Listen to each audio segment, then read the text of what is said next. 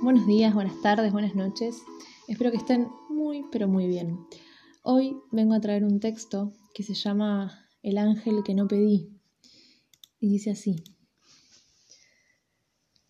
Te escribo porque las palabras tienen la magia de burlar la realidad, porque quizás con ellas, que no tienen límite ni forma ni ataduras, pueda al fin explicar lo que nos une.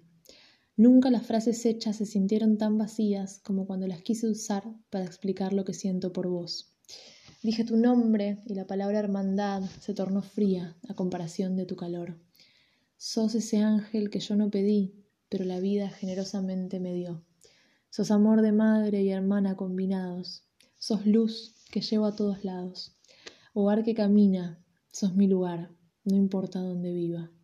Compartimos caminos llenos de espinas, sangramos de las mismas heridas. Aprendimos a acercarnos sin que nadie nos diga, de a poco, de golpe, según lo amerita.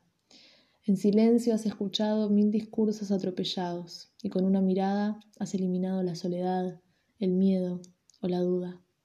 En este amor no hay juicio, no hay reglas, no hay realidad ni locura.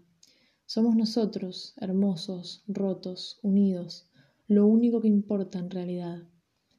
Me queda tatuada tu frase que dice que te ama quien te hace crecer.